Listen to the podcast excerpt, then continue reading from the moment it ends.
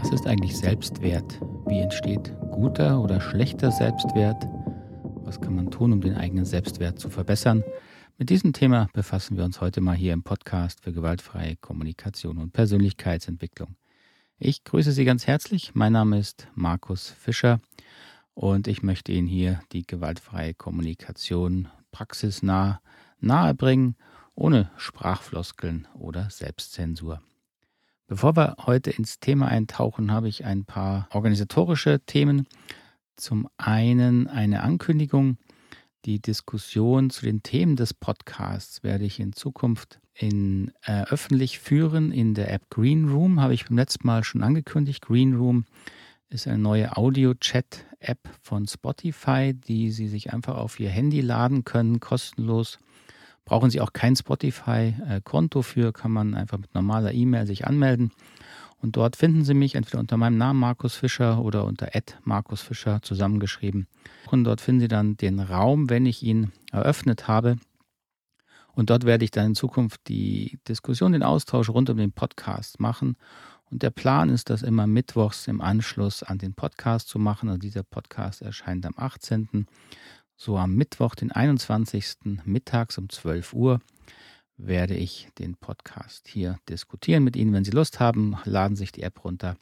Dann können Sie einfach zuhören oder sich beteiligen. Die Info dazu packe ich hier auch nochmal unten in die Show Notes des Podcasts. Dann gibt es ein neues Angebot. Sie können jetzt gewaltfreie Kommunikation noch einfacher online mit mir lernen in Live-Webinaren. Die können Sie monatlich, dreimonatlich oder ein ganzes Jahr oder ein halbes Jahr buchen. Und dann haben Sie regelmäßig monatlich an vier Webinaren Termine Auswahl mit mir zu arbeiten. Dort gibt es entweder immer wieder mal Input zu GFK-relevanten Themen natürlich und sehr viele Möglichkeiten für Fragen, für Austausch, für Arbeit an Ihren konkreten Fragestellungen. Gucken Sie sich das gerne an auf der Homepage unter www.knotenlösen.com. Und dann noch etwas ganz Wichtiges, mein herzlicher Dank wieder an die Unterstützer hier dieses Podcasts. Und da haben wir eine neue anonyme Unterstützerin, die ich jetzt hier leider nicht nennen kann, aber jemanden, den ich nennen darf. Das ist Christian. Christian, ganz herzlichen Dank für deine Unterstützung, schon vielfältiger Art und jetzt auch hier im Podcast. Freue mich sehr und hoffe, du kannst auch diesen Podcast heute genießen. Gut, jetzt legen wir los, steigen wir ein, das Thema Selbstwert. Was ist guter Selbstwert? Was ist schlechter Selbstwert? Wie entsteht eigentlich Selbstwert? Synonym verwende ich Begriffe oder höre ich auch immer wieder Begriffe, die ich hier synonym verwende. Das sind Selbstliebe, Selbstvertrauen, ähm, Selbstwertschätzung, so diese ganzen Themen, die packe ich jetzt für mich einfach mal unter dieses Thema Selbstwert. Bei diesem Bedürfnis Selbstwert, und das ist natürlich ein wichtiges Bedürfnis, ist es erstmal grundsätzlich wichtig, dass wir diese Unterscheidung wieder treffen, die ich hier auch schon ein paar Mal genannt habe im Podcast zwischen sogenannten extrinsischen und intrinsischen Bedürfnissen. Was ist damit gemeint? Bedürfnisse, die wir ja alle haben als Menschen. Ja, so sind Bedürfnisse bei uns definiert. Wir haben alle die gleichen und ähm, darin unterscheiden wir uns nicht und die sind im Prinzipiell auch alle in uns von Geburt an angelegt.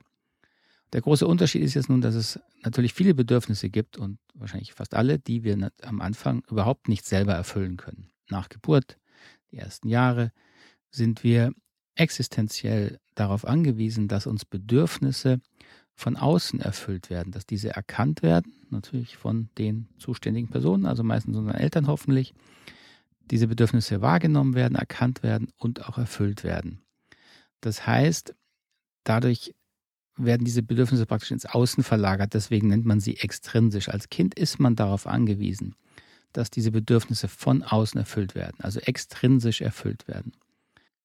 So lernen wir also als Kind durch die Reaktion unserer Eltern, dass wir für andere Menschen wertvoll sind. Wir entwickeln langsam einen Selbstwert. Das heißt, in dieser Zeit ist es extrem wichtig, natürlich von diesen Eltern, wie man oft sagt, gesehen zu werden. Damit meine ich jetzt nicht das physische gesehen werden, sondern das erkannt werden als Mensch, als Individuum, dass man auf die ähm, eigenen Reaktionen eingeht, dass es positive Reaktionen gibt von außen, dass Freude und Lob kommt.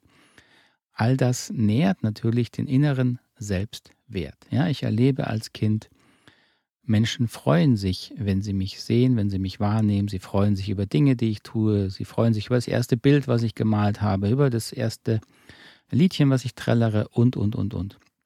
So, das ist eine extrem wichtige Erfahrung natürlich, weil so wachsen wir in diesen intrinsischen Selbstwert hinein. Er ist erstmal extrinsisch, er muss von außen erfüllt werden, aber langsam lernen wir eben diesen, dieses, dieses wertvolle Dasein als gegeben anzuerkennen. Und das ist natürlich für den weiteren Entwicklungsweg extrem wichtig, weil für alles Lernen, für Beziehungen brauche ich einen stabilen Selbstwert. So neben dieser grundsätzlichen Unterscheidung möchte ich jetzt auch noch darauf eingehen, dass wir mal überlegen, was heißt denn überhaupt Selbstwert auch als Erwachsener? Was macht uns denn wertvoll oder was betrachten wir als wertvoll?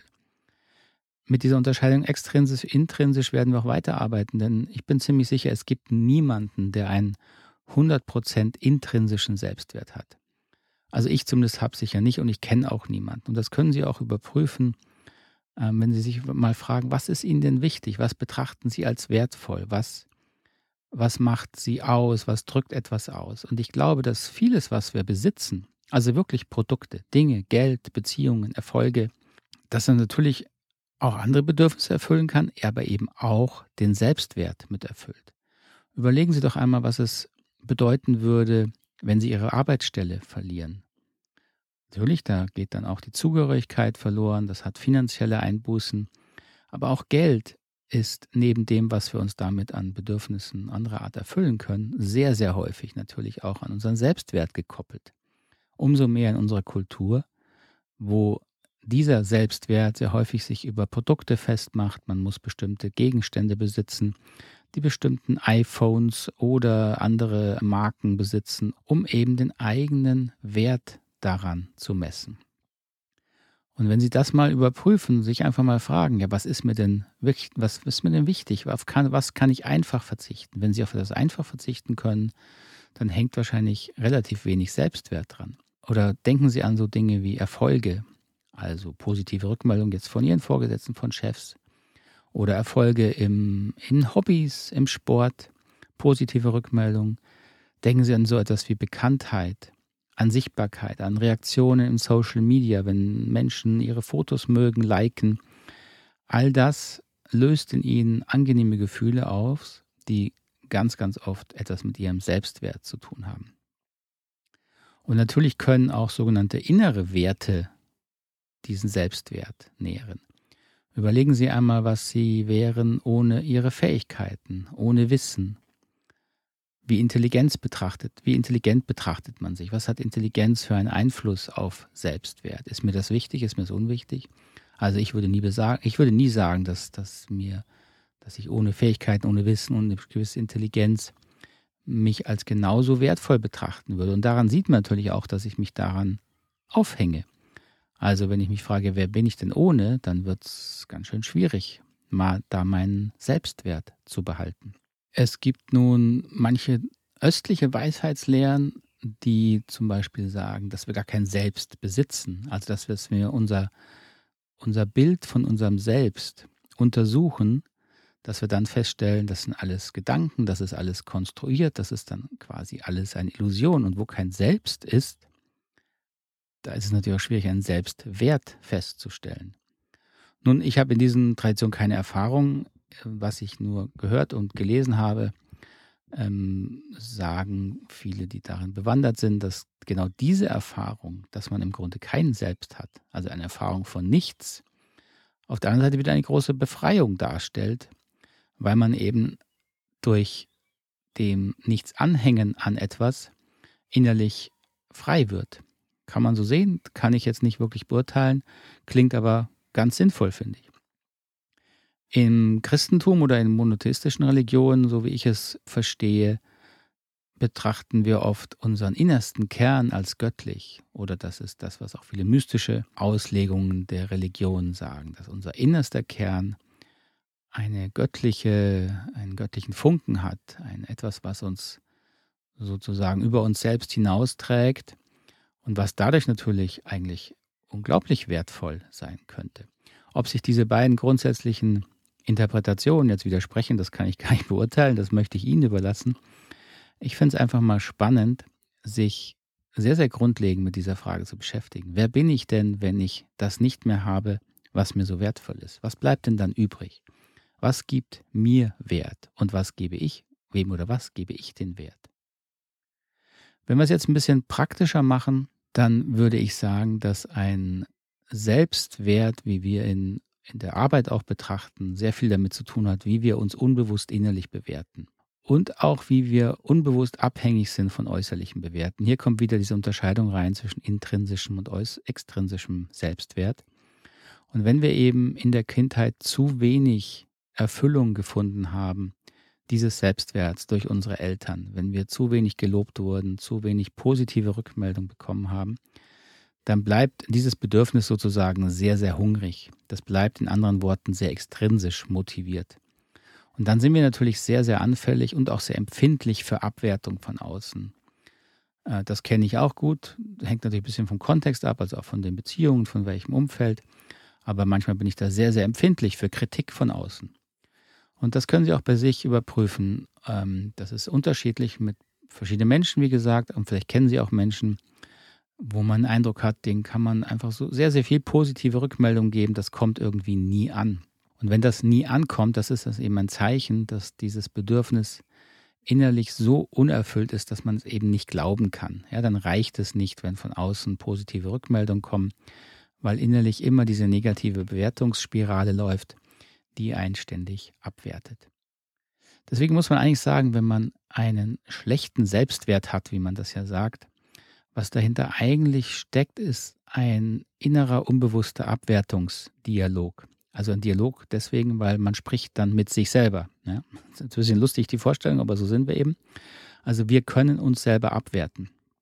Wir können unsere eigenen Eigenschaften abwerten, unsere Fähigkeiten abwerten, unsere Gedanken abwerten, wir können alles Mögliche abwerten. Das Schlechte an diesem Selbstwert ist also eben diese Abwertung. Nicht der Selbstwert an sich ist schlecht, der ist einfach nur unerfüllt, weil wir ihn eben ständig abwerten. Nun könnte man sagen, ja, jetzt versuchen wir das einfach umzudrehen. Das ist zum einen nicht so leicht, weil diese Abwertungsprozesse unbewusst verlaufen. Und man muss natürlich auch aufpassen, ähm, dass wir nicht in eine künstliche Selbstüberhöhung oder gar schädlichen Narzissmus äh, reinrutschen. Selbstüberhöhung, Narzissmus wäre sozusagen das Gegenteil von Selbstabwertung, das wäre unrealistische Selbstüberbewertung. Gut im Sinne eines ausgewogenen Selbstwerts wäre eine realistische, ausgewogene Selbstbewertung. Wenn ich es also schaffe, mich selbst, mein Verhalten und natürlich auch meine Fehler realistisch zu betrachten, sie nicht zu schlimm zu, abzuwerten, aber sie auch nicht schön zu reden. Das Problem mit diesen inneren Dialogen, die hinter diesem stecken, was ich gerade beschrieben habe, ist nun, dass die sehr unbewusst verlaufen, weil wir die eben sehr früh lernen. Diese Dialoge können wir zwar wahrnehmen und dann können wir sie auch verändern, aber das braucht eben etwas Zeit und es braucht auch innere Arbeit. Wir merken diese Dialoge nur an unseren Gefühlen. Und wenn man eben in äh, sogenannte schlechte Gefühle rutscht, also vor allem leicht depressive Gefühle oder auch wirklich Depressionen, dann kann man sehr, sehr sicher sein, dass man gerade oder schon eine ganze Weile einen inneren Abwertungsdialog laufen hat. Und der zeigt sich eben dann in diesen Gefühlen und in dem dahinterstehenden Bedürfnis nach Selbstwert, was quasi sich versucht zu erfüllen, aber was wir uns praktisch ständig selber absprechen. Diese inneren Dialoge sind es nun, die man jetzt gerade in der Arbeit mit der gewaltfreien Kommunikation durch innere Selbstempathie oder Selbstreflexion, wie wir das nennen, die kann man bearbeiten. Und bearbeiten bedeutet vor allen Dingen, sie sich bewusst zu machen. Also diese inneren Abwertungsdialoge bewusst wahrzunehmen. Das geschieht erstmal darüber, dass wir einfach die Gefühle wirklich wahrnehmen und uns dann immer genauer fragen, wie entstehen denn diese Gefühle? Was sage ich mir gerade? Und wenn man da mit Ruhe und Muße und meistens etwas Unterstützung hinguckt, dann lernt man, dass diese Gefühle durch innere Gedankenmuster entstehen. Und diese Gedankenmuster sind eben Abwertungen. Und die Bearbeitung dieser Abwertung liegt nun darin, dass wir verstehen, wie sie entstanden sind. eben in der Phase der extrinsischen Erfüllung, also in der Phase, wo wir davon abhängig sind, dass die Wertschätzung erfüllt wird, die Selbstwert erfüllt wird, müssen wir natürlich das glauben, was uns gesagt wird. Und wenn wir zu viele negative Bewertungen hören, und das muss gar nicht bewusst sein, das kann durch Gesten sein, das kann durch mangelnde Aufmerksamkeit sein, dann entstehen eben diese inneren Dialoge, die uns abwerten. Und was sehr, sehr hilfreich ist, wenn Sie verstehen, warum Sie diese inneren Dialoge entwickelt haben, vor allen Dingen auch verstehen, dass natürlich dadurch der Selbstwert verletzt wird, aber es werden andere Bedürfnisse erfüllt. Das ist ein bisschen paradox, aber das ist natürlich wichtig zu sehen, dass wir diese Selbstabwertung lernen. Wir lernen auch sie zu glauben, um andere Bedürfnisse zu erfüllen, meistens eben um Zugehörigkeit zu erfüllen und im Grunde auch eine Existenz zu erfüllen. Also wir glauben diese inneren Abwertungen, um in der Situation, in der wir als Kind sind und in der wir ja keinerlei Macht haben, etwas zu verändern, um dort leben und überleben zu können. So, und diese Bedürfnisqualitäten des, der Zugehörigkeit, des Überlebens, die müssen wir innerlich nochmal emotional nacherleben, um zu verstehen, warum wir diese inneren Abwertungsdialoge glauben. Und das ist ein Prozess, der ein bisschen Arbeit erfordert, der aber erfahrungsgemäß funktioniert. Im Gegensatz zu dem, was eben nicht funktioniert, ist, sich einfach irgendwelche positiven Bewertungen einzureden. Oder zu glauben, man könnte jetzt diese was man ja auch Glaubenssätze nennt, diese Selbstabwertung, einfach mal umformulieren und sich dann überall Zettelchen hinkleben an diverse Spiegel und zu hoffen, dass dadurch die Selbstabwertung weggeht. Das funktioniert gerade bei diesen ähm, Selbstwertgeschichten funktioniert das nicht, weil diese Dialoge eben völlig unbewusst sind. Was sie nur spüren, sind Gefühle, aber die dahinterliegenden Dialoge kriegen sie erstmal nicht bewusst. Und deswegen hilft es auch nichts, wenn sie da jetzt bewusst irgendwelche Sätze sich einreden. Zumindest habe ich das noch nicht äh, glaubhaft bei irgendjemand wahrgenommen. Äh, ausprobiert habe ich das selber auch schon ausreichend, hat auch nicht funktioniert. Was aus meiner Sicht mehr Erfolgschancen hat, wenn Sie üben und Anleitung bekommen, mit Ihren eigenen Selbstabwertungen in dem Sinne liebevoller und empathischer umzugehen, eben um sie wirklich erstmal zu verstehen. Damit meine ich jetzt nicht nur gedankenmäßig, kognitiv zu verstehen, sondern nachzufühlen, warum sie sie entwickelt haben. Und das ist ein ganz guter Weg, um mit dieser Selbstabwertung umzugehen und sie auch eben langsam zu verändern. So viel heute also zum Thema Selbstwert. Wie gesagt, ich freue mich dann über den Austausch. Sie können mir natürlich gerne weiterhin Fragen schreiben. Ich komme nur, wie gesagt, nicht mehr gut dazu, die dann auch irgendwie schriftlich zu beantworten. Deswegen die Möglichkeit jetzt hier diese Fragen online mit mir live zu diskutieren im Green Room, einfach per Audio-Chat. Das ist auch kein Video, brauchen Sie keine Sorge haben. Das ist wie wenn Sie telefonieren. Sie können zuhören, Sie können, wenn Sie möchten, reden. Ähm, und dann können wir gemeinsam diese Fragen beantworten. Schauen Sie sich das also gerne mal an. Dann bedanke ich mich ganz herzlich für Ihre Aufmerksamkeit, wünsche Ihnen alles Gute, einen schönen Tag oder eine grusame Nacht wo Sie mich auch gerade im Ohr herumtragen. Bis zum nächsten Mal. Alles Gute. Tschüss. Ade.